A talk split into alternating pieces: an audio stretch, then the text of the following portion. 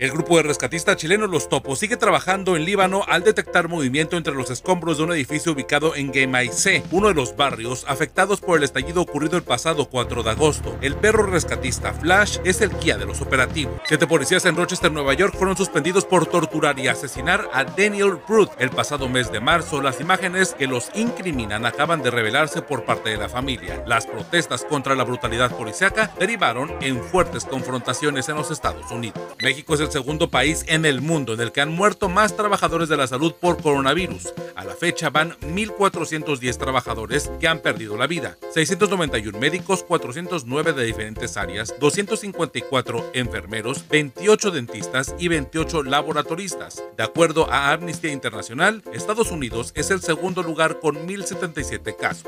Víctor Manuel, de 24 años, es el hombre que fue detenido y acusado del asesinato de un pasajero en una combi del transporte público durante un asalto el pasado 28 de agosto en Naucalpan, en el Estado de México. Padres de niños con cáncer de nueva cuenta se manifestaron por la falta de medicamentos y quimioterapias. Durante cuatro horas impidieron el tránsito en el circuito interior de la Ciudad de México y terminaron el bloqueo con acuerdos que tendrán continuidad, dicen, para el próximo jueves. La Comisión Nacional de los Derechos Humanos lleva tomada más de 24 horas por Marcela Alemán, una mujer que exige justicia para su hija Lía, que fue violada en San Luis Potosí. 25 trabajadores se quedaron encerrados en las instalaciones de la CNDH, ya que fueron colocadas cadenas en las puertas como presión para que el caso de Lía sea atendido exclusivamente por el subsecretario de Gobernación Alejandro Encinas.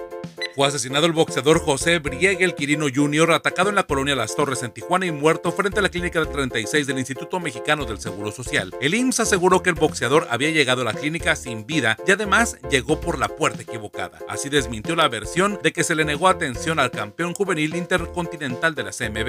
En una cancha de fútbol se realizó un homenaje en Cuernavaca, Morelos, por el asesinato contra Diego Miranda, una de las ocho víctimas de la masacre contra los asistentes de un velorio. Diego fue a despedir a un amigo que murió por un accidente accidente vial y terminó en una pugna entre dos grupos, confirmó la fiscalía. Un asaltante fue sometido por un grupo de clientes en una tienda de autoservicio en Piedras Negras, Coahuila. El asaltante amenazó y trató de amedrentar a los trabajadores con un cuchillo, pero las mujeres lograron someterlo durante 30 minutos y entregarlo a la policía. Saluda a la cámara, puto.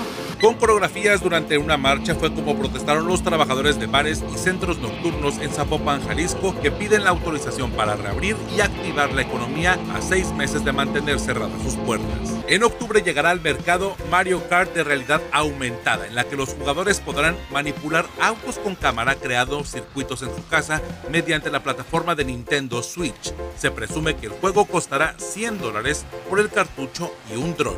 Las ganas de aprender llevaron a dos niñas a encontrar en un establecimiento de Taco Bell la señal de Wi-Fi para conectarse a Internet y así tomar sus clases. La fotografía fue capturada en Salinas, California, en la que se aprecian dos niñas asistidas por trabajadoras de la firma de comida rápida.